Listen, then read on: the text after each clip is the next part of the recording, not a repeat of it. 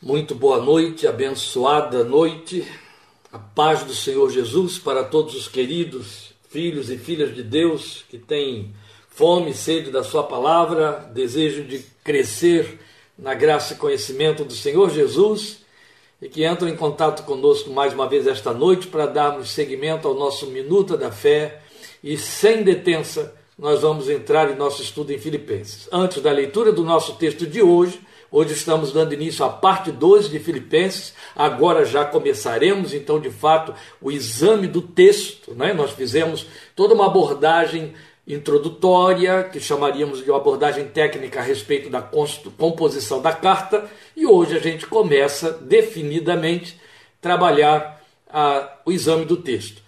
E antes de fazermos a leitura, então, do texto que hoje abordaremos os versículos 1 a 8 do capítulo 1, então voltaremos à leitura dos três primeiros versículos, leremos então Filipenses 1, de 1 a 8. Então vamos à nossa leitura em Filipenses capítulo 1, 1 a 8.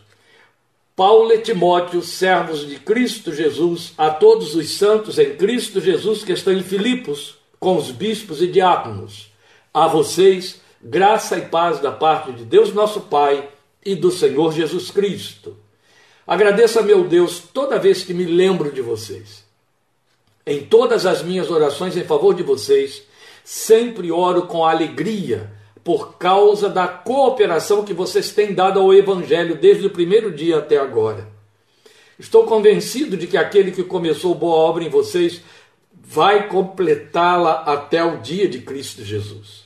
É justo que eu assim me sinta a respeito de todos vocês, uma vez que os tenho em meu coração, pois quer nas correntes que me prendem, quer defendendo e confirmando o Evangelho, todos vocês participam comigo da graça de Deus.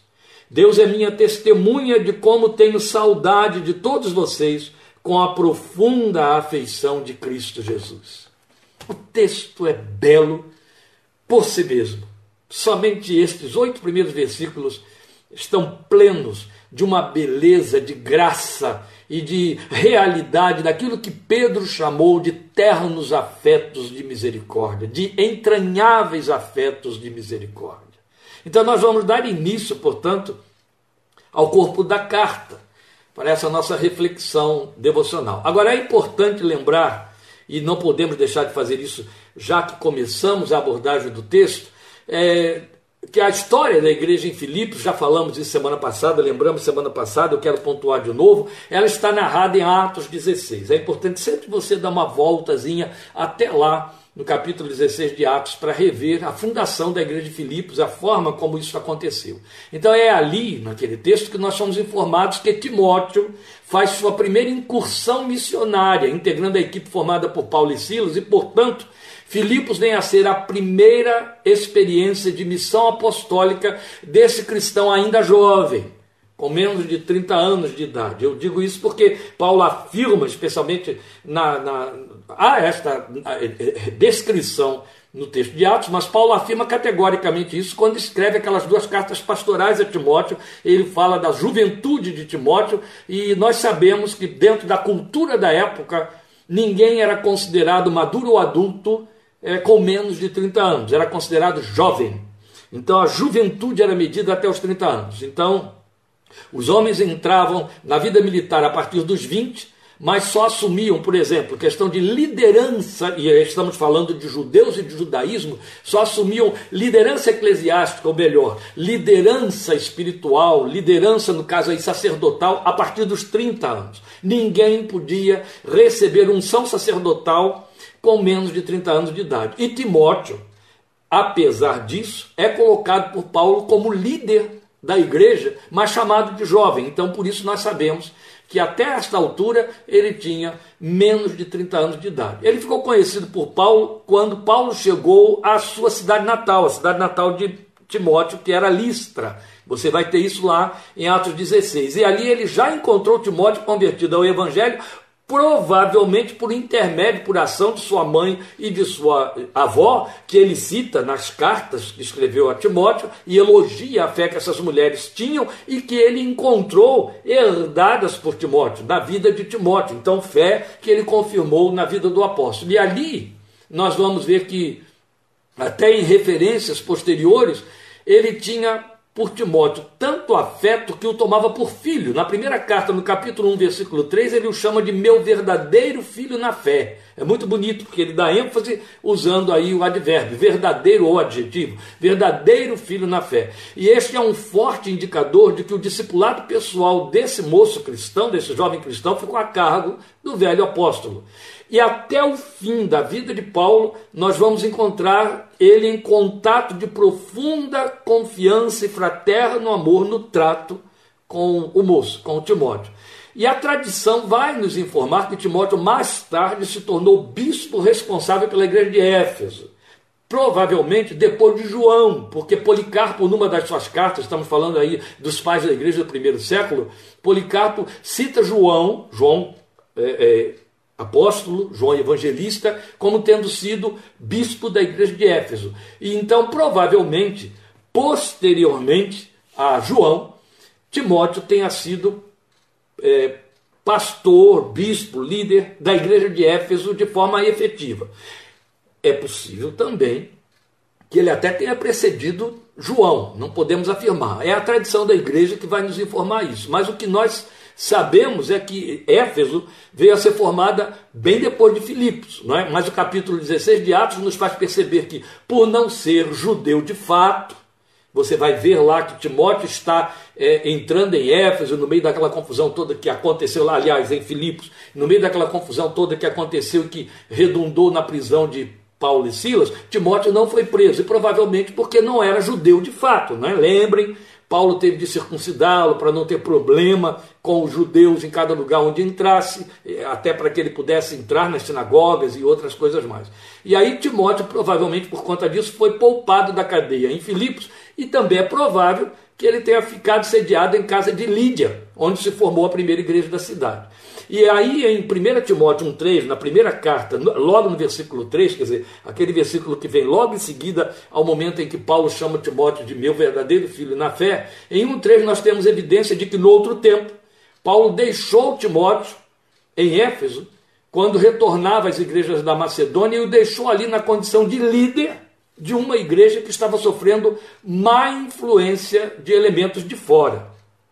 Logo, isso significa que ele deixou Timóteo sabendo da bagagem que ele tinha para resistir e corrigir as pessoas que estavam se deixando é, influenciar negativamente pelos de fora, coisas que vão aparecer aqui também no estudo da carta aos Filipenses. Agora, mais tarde, nós somos biblicamente, aí não é mais a tradição, biblicamente informados de que Timóteo estivera preso pela causa evangélica, mas esta informação que é feita na carta aos Hebreus, é muito posterior aos eventos do apostolado paulino e provavelmente há anos Paulo já teria morrido.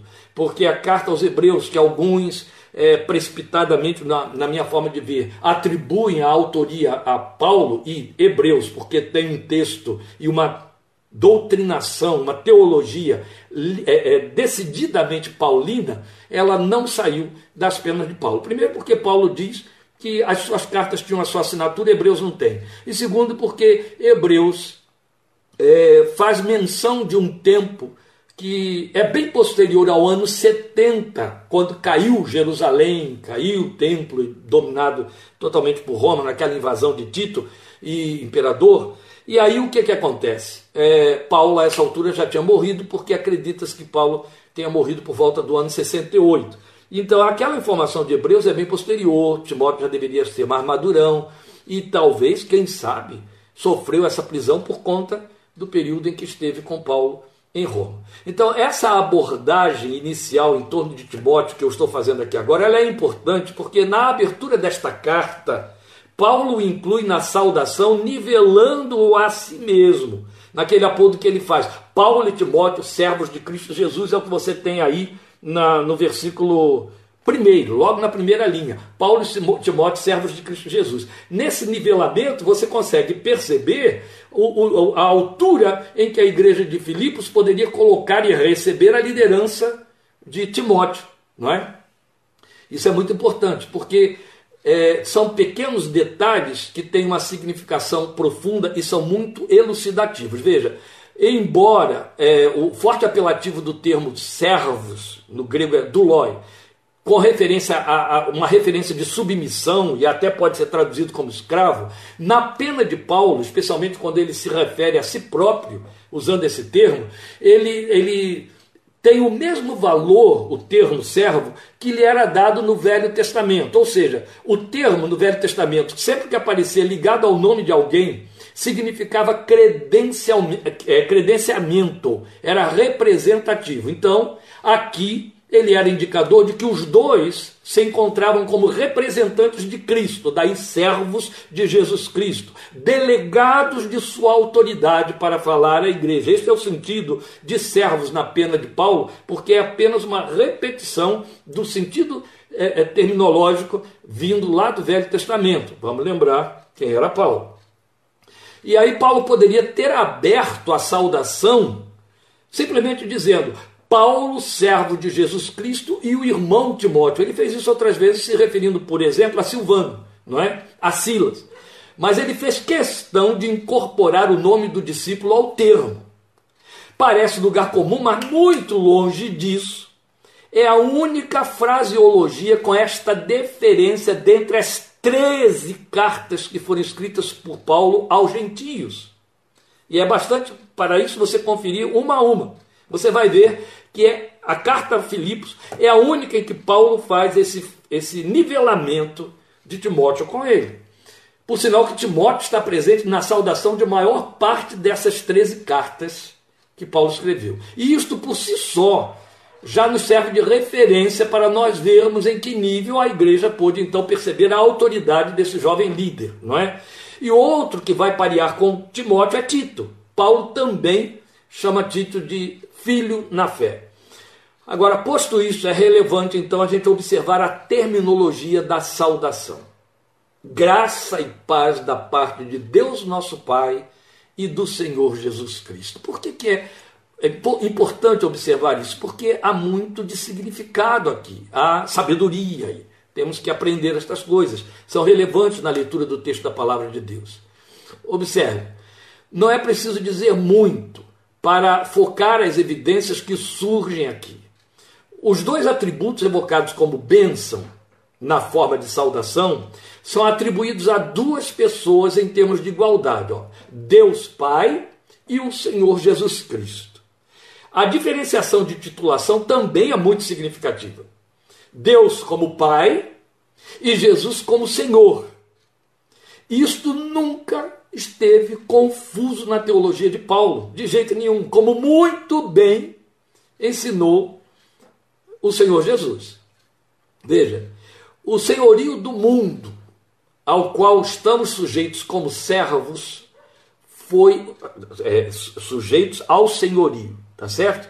Então, o senhorio do mundo ele foi atribuído a Jesus Cristo da parte de Deus, do Deus e Pai eterno. Vamos lembrar a célebre ênfase dada por Pedro, quando ele, na casa de Cornélio, se referindo a Jesus, diz: Este é o Senhor de todos. Isso está em Atos 10, 36. Mas vamos lembrar também aquela primeira pregação de Pedro aos, aos israelitas ali em Jerusalém, depois da ocorrência do, do derramar do Espírito Santo, é Atos 2,36, onde ele vai dizer, é com muita ênfase que ele vai dizer: Saiba, pois, toda a casa de Israel, que a este Jesus a quem vós crucificastes, Deus o fez Senhor e Cristo. Então, este senhorio de Jesus, ele é muito ressaltado e exaltado ele é base bíblica da nossa confissão, ele é coluna mestra da nossa confissão. Toda a, a, a, a, a cristologia ela está baseada nisso. É muito importante a gente entender que, inclusive, não fomos é, enviados a pregar Jesus como Salvador, nós fomos enviados a pregar Jesus como o Senhor que salva. O senhorio de Cristo é a base da nossa confissão. Meus irmãos, isso é tremendamente importante, porque a igreja perdeu muita posição na, ao perder essa visão do senhorio de Cristo, mesmo porque é, é, aí está uma atribuição e um peso revelacional que não pode cair em lugar comum, mas infelizmente caiu em lugar comum. Eu me lembro muito bem, isso já tem quase 40 anos, se não mais. Eu acho que tem mais. Num livreto que surgiu aqui entre nós, maravilhoso, escrito por um evangelista americano muito famoso, Pepe, onde ele escreveu sobre Jesus Cristo é o Senhor, é um livreto que, na verdade, era fruto de um trabalho intenso de pesquisa que ele fez na América Latina. E ele conta ali com detalhes o fato de que ele bateu de casa em casa, grupo em grupo, da Argentina ao norte do Brasil, e onde ele, ele encontrou pessoas que se entendiam cristãs, a primeira pergunta que ele fazia era: quem é Jesus? E as respostas repetitivas que ele recebeu e quase que é, é, invariáveis foi: Jesus Cristo é o Salvador do mundo. Alguns se empolgavam um pouco mais para dizer: é o Cordeiro de Deus que tira o pecado do mundo. Ele disse: não houve um que fosse declarar Jesus Cristo é o Senhor. E esse é o título do livretinho dele: Jesus é o Senhor, Jesus Cristo é o Senhor. Isso fala muito, não é? Isso fala muito. Paulo ainda nos informa em 1 Coríntios 12, 13, 12, 3, que ninguém pode confessar o senhorio de Jesus Cristo a não ser por obra do Espírito Santo. Então você percebe que não estamos falando de verbalização, estamos falando de confissão, porque fala-se fala ao mesmo tempo de uma assumição. Vamos lembrar que estamos também falando de textos escritos num tempo em que a verbalização podia custar a cabeça. Aí a célebre história da tradição que conta para nós de Policarpo. Eu já contei aí numa das ministrações que tivemos que quando colocado diante do capitão do, do Império Romano que foi atrás dele, que o caçou para levá-lo a Roma, a fim de cumprir a, a, a execução, ser, ser, executado conforme a, a, sentença, que foi condenado por ser líder cristão, o homem se admirou de encontrar ali um idoso de 86 anos e ficou cheio de compaixão. E chegou para ele e disse: O senhor está muito idoso, 86 anos. Por que, que o senhor não muda isso aí? Por que, que o senhor não muda é, é, é, a, a, fraseologia? Basta dizer César Esquírios, que queria dizer César é o Senhor. As palavras estavam muito próximas. Cristos Esquírios, César Esquírios. Só troca isso e eu volto e digo lá o Senhor assumiu o senhorio de César e fica tudo bem. O senhor está muito idoso. E Policarpo olhou para ele e disse: Há 86 anos ele tem sido fiel a mim, por que, eu vou negá-lo agora? Entende? E evidentemente que foi condenado e foi colocado na pira, na fogueira para ser queimado, mas não mudou o seu discurso. Agora, é isso que Paulo quer dizer quando ele afirma: ninguém pode dizer que Jesus Cristo é o Senhor a não ser pelo Espírito Santo. Porque ele está dizendo, é o Espírito Santo que lhe dá esta convicção do senhorio e ao mesmo tempo lhe leva a declinar-se, inclinar-se diante dele. E como não associar isto àqueles textos clássicos de Romanos 10, 9, se com a tua boca confessares a Jesus como Senhor, e no teu coração creres que Deus ressuscitou dentre os mortos, serás salvo. Eu faço muita questão de citar esses textos aqui de cor, porque isso sempre foi um, um dos atributivos que eu sempre procurei ter, fazer, é decorar textos da palavra de Deus, esses textos clássicos, porque eles são fundamentais para a nossa confissão, então isso é muito bom. E aqui mesmo em Filipenses 2,11, onde Paulo diz, veremos no momento certo, que chegará aquele dia em que toda língua confessará que Jesus Cristo é o Senhor. Mas, evidentemente que sabemos que alguns tarde demais. Será uma confissão de reconhecimento e de lamento, e não mais do que isso. Então há uma ênfase ainda maior para Romanos 14, 9, onde Paulo diz que foi para isto mesmo que Jesus morreu e ressuscitou, para ser Senhor de vivos e de mortos. Portanto, meus queridos, nós temos apanhado de textos que reforçam a centralização da nossa confissão e consciência espiritual do senhorio de Jesus. Então, aqui em Filipenses, nós vamos ter oportunidade de avaliar o peso do significado deste título atribuído a Jesus, como nós mencionamos naquelas duas referências aí feitas por Pedro em Atos. Agora, nunca é demais salientar que o senhorio de Cristo é mais que uma confissão, eu faço questão de repetir isso, mas é uma visão que norteia a vida convertida, em cujo coração o Espírito desse senhorio habita e rege, trazendo esta consciência que afeta toda a forma de viver e ver a vida. Porque se Jesus é o meu Senhor, Jesus é o Senhor de quem eu sou, do que eu sou e de como eu sou, de onde eu estou, como estou e para quem eu estou vivendo. Porque o senhorio não significa apenas alguém que eu saúdo, como fazem alguns adoradores em algumas seitas, batem cabeça, fazem reverências. Não é isso. Senhorio é rendição, é submissão, é sujeição àquele que de fato recebemos como Senhor. Mesmo porque Jesus deixou muito claro que há o risco de, de, ficarmos divididos entre dois senhores. Ele disse: ninguém pode servir a dois senhores. E ali ele deixa claro que um dos senhores é mamon, é a riqueza. E a gente sabe muito bem como é que isso funciona. Os servos da riqueza. Então é onde reside a sensível diferença entre os que são de Cristo e os que apenas estão com Cristo ou não pertencem a Ele, ainda que transitem em ambientes que invocam o seu nome. Não se deixe enganar. Não se iluda e não se deixe enganar. E ainda é relevante nós considerar, considerarmos os dois termos da, de bênçãos. Hoje estão em lugar comum também nas nossas saudações. Graça e paz, foi assim que eu iniciei aqui a nossa, nossa conversa, e é fato. Agora, os dois têm origem em expressões hebraicas que lhes correspondem. Graça é a palavra hebraica misericórdia, chesed, do hebraico, que tem amplitude na sua aplicação e que a faz muito significativa, porque vai desde amor leal à misericórdia, o significado de recebe, traduzido por graça, charis, no grego do Novo Testamento. E elas são atribuídas, o recebe, ou a graça, é atribuída, e as duas, a paz, shalom também, são atribuídas ao trato do Deus eterno com o seu povo. Paz, que foi para o grego Irenê, também a saudação rotineira entre os israelitas, até hoje. Os israelenses também se saúdam como shalom. Shalom vai ter o significado corriqueiro de bom dia, não vai passar disso, seria o nosso bom dia. Eles se saudaram com shalom e eles se saúdam hoje ainda com shalom. E shalom foi vertida para o grego, que entre eles traduzia um desejo de dia bem sucedido em todas as interações, mas no Novo Testamento acentua a máxima evangélica que você vê em Romanos 5:1, justificados, pois pela fé temos paz com Deus por nosso Senhor Jesus Cristo, para ser a raiz e razão da possibilidade de paz pessoal em todas as tratativas interpessoais. Logo, quando ele diz graça e paz, ele está fazendo evocação de uma bênção que é uma oração formulada, uma oração verbalizada em duas palavras. E sobre esse ponto nós temos que parar aqui um pouquinho, porque é muito importante. Veja, na abertura da carta, ela assume a dimensão de bênção desejada.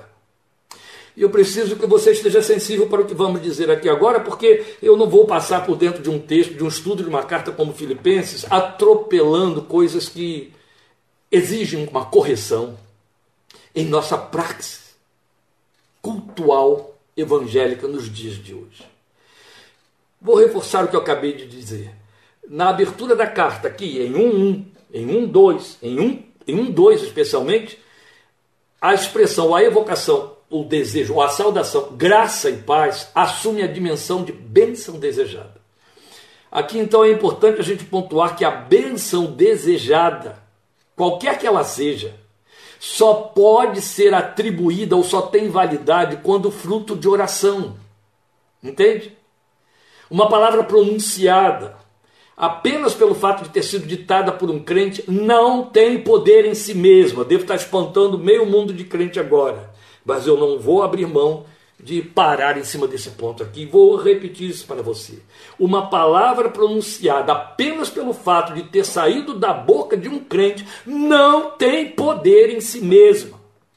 Nós, meus queridos irmãos, nós crentes em Cristo Jesus, libertos das influências e superstições das trevas, nós não vivemos segundo encantamentos ou mantras.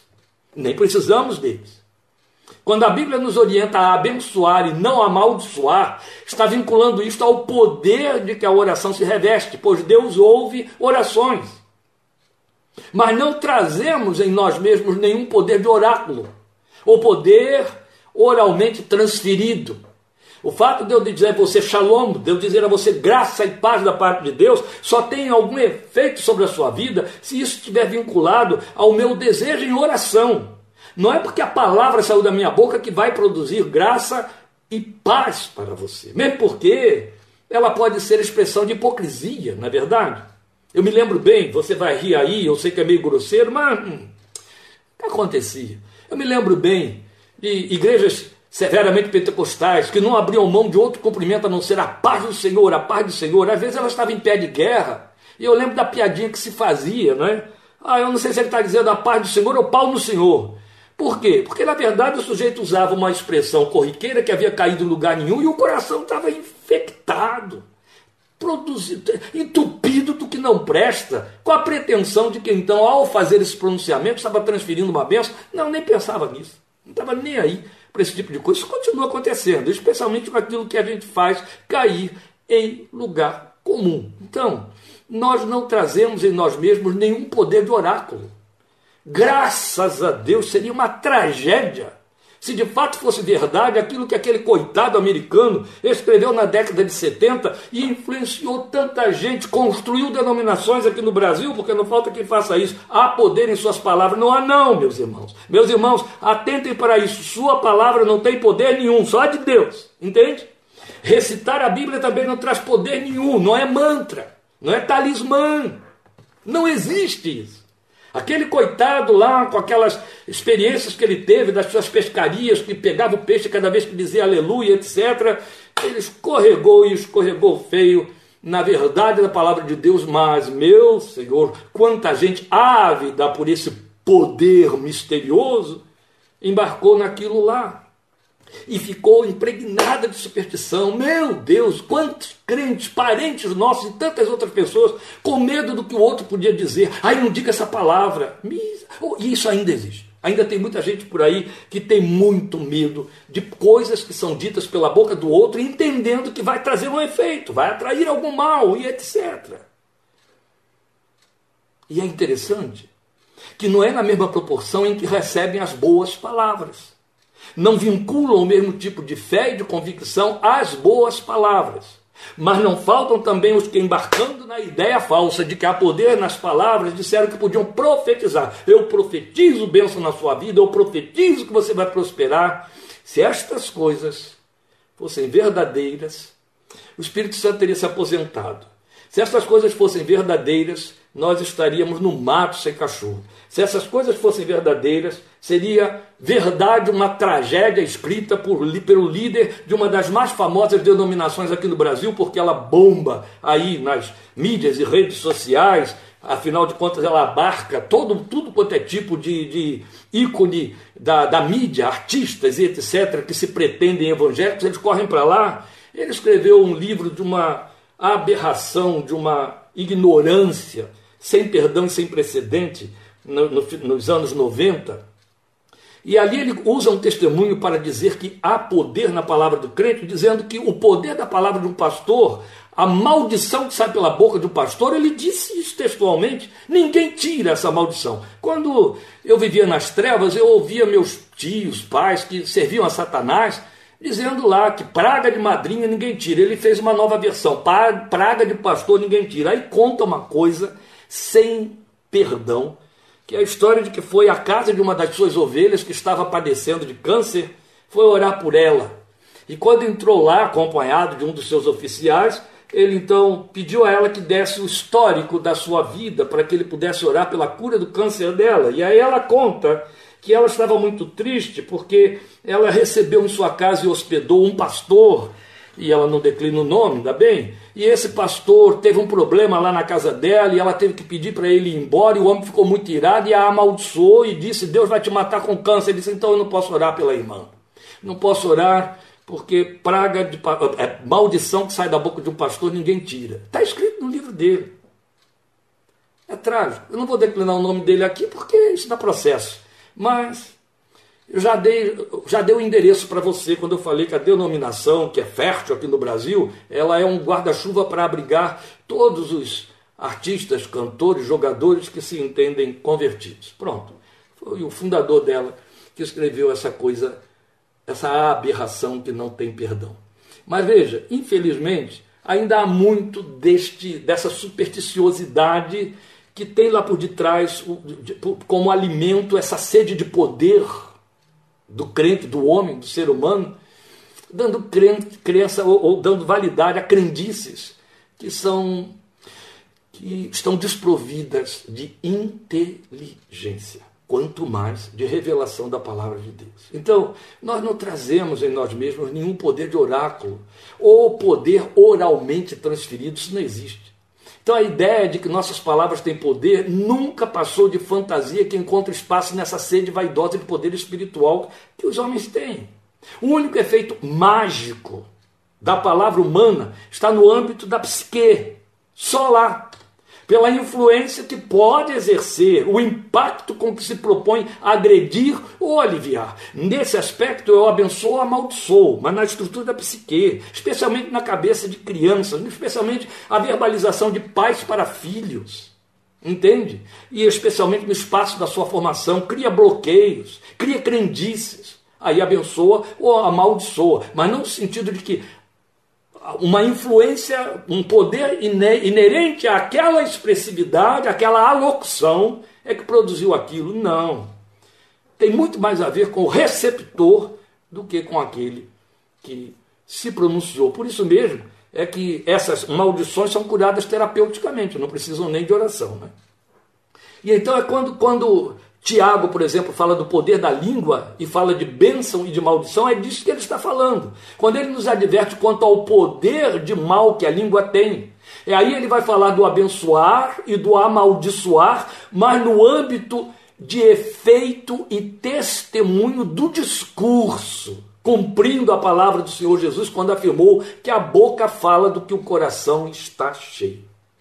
Eu vou dar um exemplo aqui que eu não vou perder tempo para deixar os registros dessas coisas que são muito importantes. Nada me amaldiçoa mais do que palavrões, palavras de baixo calão saindo da boca de quem se diz crente, cristão, irmão na fé, evangélico ou que transita. Nada me amaldiçoa mais, dá nojo. Especialmente que, como psicólogo, psicanalista, eu tenho a leitura da, da, do cerne produtor do, da palavra de baixo calão. A psicanálise chama de coprolalia. Sabe o que quer dizer copro em grego? Fezes. Coprolalia foi cunhado pela psicanálise para dizer aquele que fala de fezes, aquele que bota que tem fezes na boca. Eu sei que é grosseiro, mas é uma realidade. Coprolalia é a pessoa que, para cada discurso que tem, solta palavrões. Ele está com seu coração entupido de fezes. Ou seja, o interior dele é uma latrina. E é disso que ele põe para fora, porque Jesus já disse isso. A boca fala do que está cheio o coração. Claro que avaliações mais profundas da psicanálise vão mostrar coisa muito pior do que fezes, através do discurso imundo. Agora imagine isso na boca de um cristão. A mim amaldiçoa, me faz muito mal. Então a única verbalização poderosa de nossa boca é aquela que traduz um desejo na forma de oração. Então eu o abençoo na forma de oração. Fiz isso a vida inteira com minhas filhas. Elas dormindo, eu entrava no quarto, punha a mão sobre a cabeça de cada uma delas e as abençoava em nome do Senhor. Eu te abençoo em nome do Senhor Jesus. Era a minha oração. Eu não estava nem dizendo que bênção eu estava pedindo. Eu te abençoo em nome do Senhor Jesus. Te abençoo como pai. Te abençoo como servo de Deus. Te abençoo como pastor. Vá em paz, o que o Senhor te abençoe. São formas de abençoarmos, mas não que o, a, a minha palavra vai produzir isso lá. Não, a oração que ela transmite, a oração que ela produz, a oração que a gera, com a qual Deus está comprometido, porque é exatamente o que Tiago deixa muito claro para nós no capítulo 5, quando ele diz: Muito pode, por sua eficácia, a súplica de um justo, a oração da fé salvará o doente. Ele não está dizendo que a oração tem esse poder, mas aquele que a ouve, que é o Deus eterno, aquele que a atende. A oração sem Deus não significa nada. Se oração sem Deus significasse alguma coisa, o mundo estaria maravilhoso por causa de tanta oração que é feita a 33 milhões de deuses que os hindus têm. Entende? Meu Deus, oram muito mais do que qualquer crente. Fique certo disso. Só vai estudar, só vai ler, só verifique. Vai ver como funciona a vida dos, dos monges do Tibete. Meu Deus! Não. O que faz efeito da palavra que sai da nossa boca é quando ela é uma oração por causa do Deus que está por detrás da oração e a quem você está orando.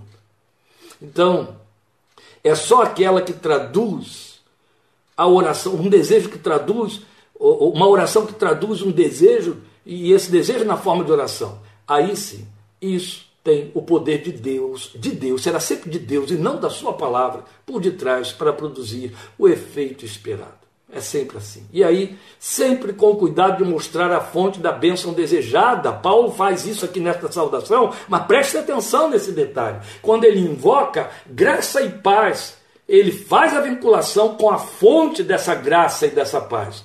Graça e paz da parte de Deus, nosso Pai, e do Senhor Jesus Cristo. Do contrário, como que vai haver paz e vai haver graça se não vierem da parte dele? Em seguida, no versículo 3, eu já estou passando sete minutos, mas eu acho que dá para você segurar sua fome da janta um pouquinho. Dos versículos 3 a 8, nós temos ainda a sequência da saudação com o acento da afetividade do apóstolo por aqueles irmãos, que vai permear seus sentimentos ao longo de toda a carta. É bem aí no versículo é, 4 que nós vamos ler, vamos ouvir pela primeira vez a citação da palavra alegria. Mas no versículo 3 ele fala de gratidão em memória.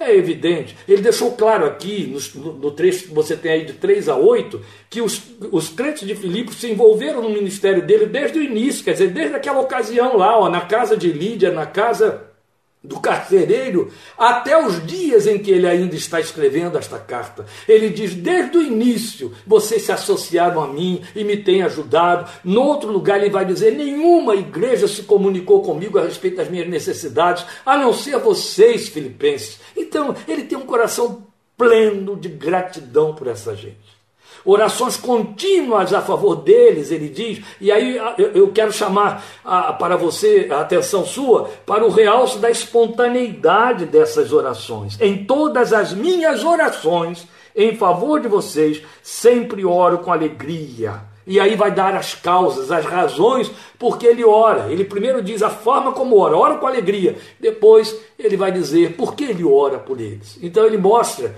o sentimento mobilizador da oração. O versículo 4 diz que é alegria, mas o conteúdo. Então qual é o conteúdo porque ele ora com alegria por eles?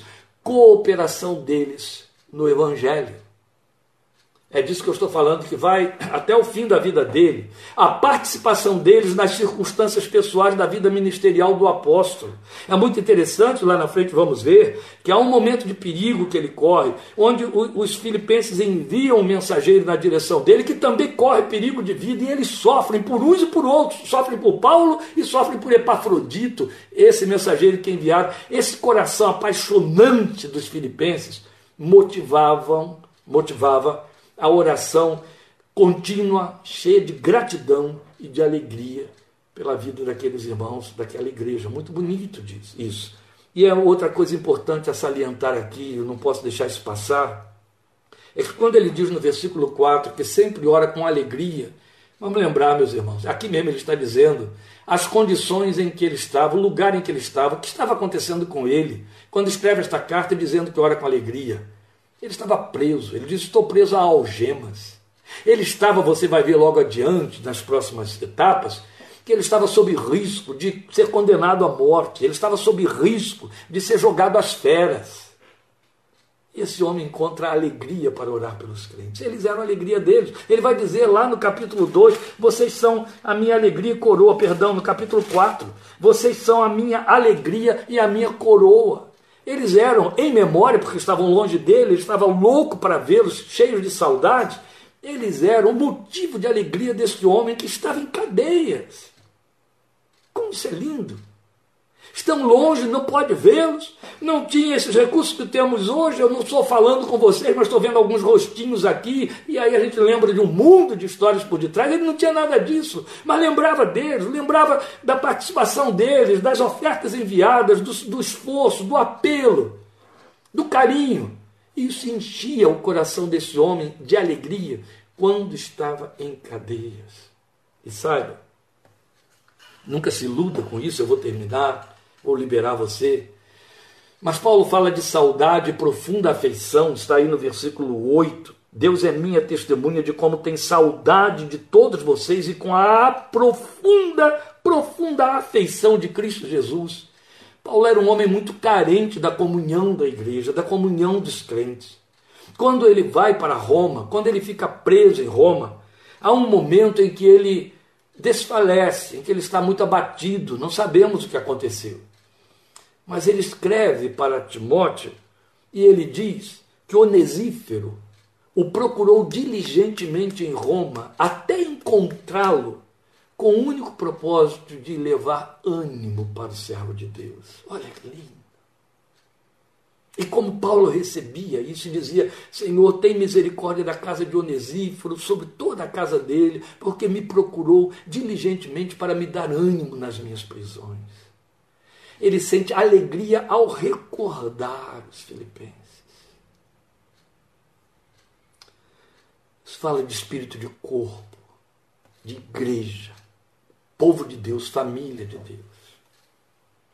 Minhas filhas, minha mulher, estão aí me assistindo, são testemunhas, e os que são mais próximos, os mais chegados, os crentes que caminham muito de perto comigo, dentro da minha experiência pastoral, são testemunhas de algo que eu digo com muita verdade há anos.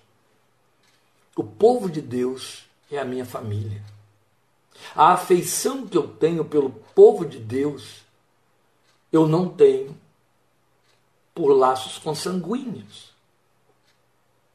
Há uma afeição pelos filhos de Deus que me são próximos, que me leva a orar por eles, a sofrer, a amá-los, a sentir deles saudades, que não é generalizada nas minhas experiências das minhas relações interpessoais.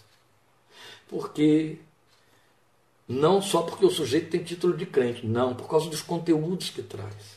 Então eu consigo entender muito fracamente o significado para Paulo de alegria quando lembro de vocês. A pandemia, como um pastor que eu tenho procurado dar assistência a ele semana após semana, ele repete muito isso para mim, ele é líder de uma ótima igreja, e ele repete muito isso para mim. A pandemia serviu para avaliarmos muitas coisas, para entendermos quem são os filhos de Deus, aqueles que nos deixaram em paz e aqueles de quem sentimos falta. E isso trouxe uma, uma revelação de natureza, de realidade espiritual, de ligações espirituais. Então, essas coisas não são coisas pequenas. E isso tudo, por sinal, saudade que tem de vocês, ele diz aí, alegria, e oro com alegria, e oro sempre. Isso tudo realça o valor daqueles irmãos que começaram a igreja através de um grupo de mulheres de oração, como Atos 16 mostra para nós, à beira do rio, lá para onde Paulo e Silas foram, e Timóteo, não é? Aí deram início a uma igreja em casa, formada debaixo de perseguições, de humilhações públicas dos apóstolos, mas também por evidentes manifestações do poder de Deus. Eu sei muito bem de perto o que significa a palavra que diz que Deus derramou amor em nossos corações pelo seu Espírito que nos foi dado. Eu vi isso acontecer de forma muito intensa na minha vida no Alto Sertão de Pernambuco, em 1981, lá em Exu, cidade de Luiz Gonzaga. Eu vi como Deus derramava amor em nossos corações por aquelas vidas que estávamos vendo pela primeira vez. Me lembro de uma idosa, muito idosa, quem evangelizei, que por sua vez ganhou um irmão dela, mais idoso ainda do que ela, seu Julião. E a maneira como naquele espaço de só 13 dias Deus ligou a nossa alma àquela gente foi de tal ordem que quando eu vim embora, de volta, fui embora para o Rio de Janeiro, a neta daquela senhora, que eu não conheci por sinal, me manda uma carta dizendo: A minha avó adoeceu, está de cama, de saudade. Isso é obra do Espírito de Deus. Igreja é isso. A carta aos Filipenses vai nos ensinar o que, que significam esses ternos afetos de misericórdia. Igreja não é clube, está entendendo? Igreja não é paróquia, onde você entra, esbarra, vai ali, faz um serviço religioso, se serve, atende a uma necessidade de um momento, faz ali alguns minutos de adoração, de louvor e etc. E volta para casa sem ter feito ligaduras, sem interrelacionamento. Igreja não é isso. A seguir, na parte 3, semana que vem, querendo Deus, nós vamos estar avaliando o conteúdo da oração dele, que já começa no versículo 9, quando ele diz assim: A minha oração é esta. Aí ele começa a mostrar qual é o conteúdo da sua oração e veremos na próxima semana. Obrigado por sua tolerância, paciência, disposição, interesse e a capacidade de suportar as advertências que eu não posso deixar passar quando a palavra de Deus me dá essa oportunidade. Deus te abençoe muito. Até domingo, em nome do Senhor Jesus. Amém.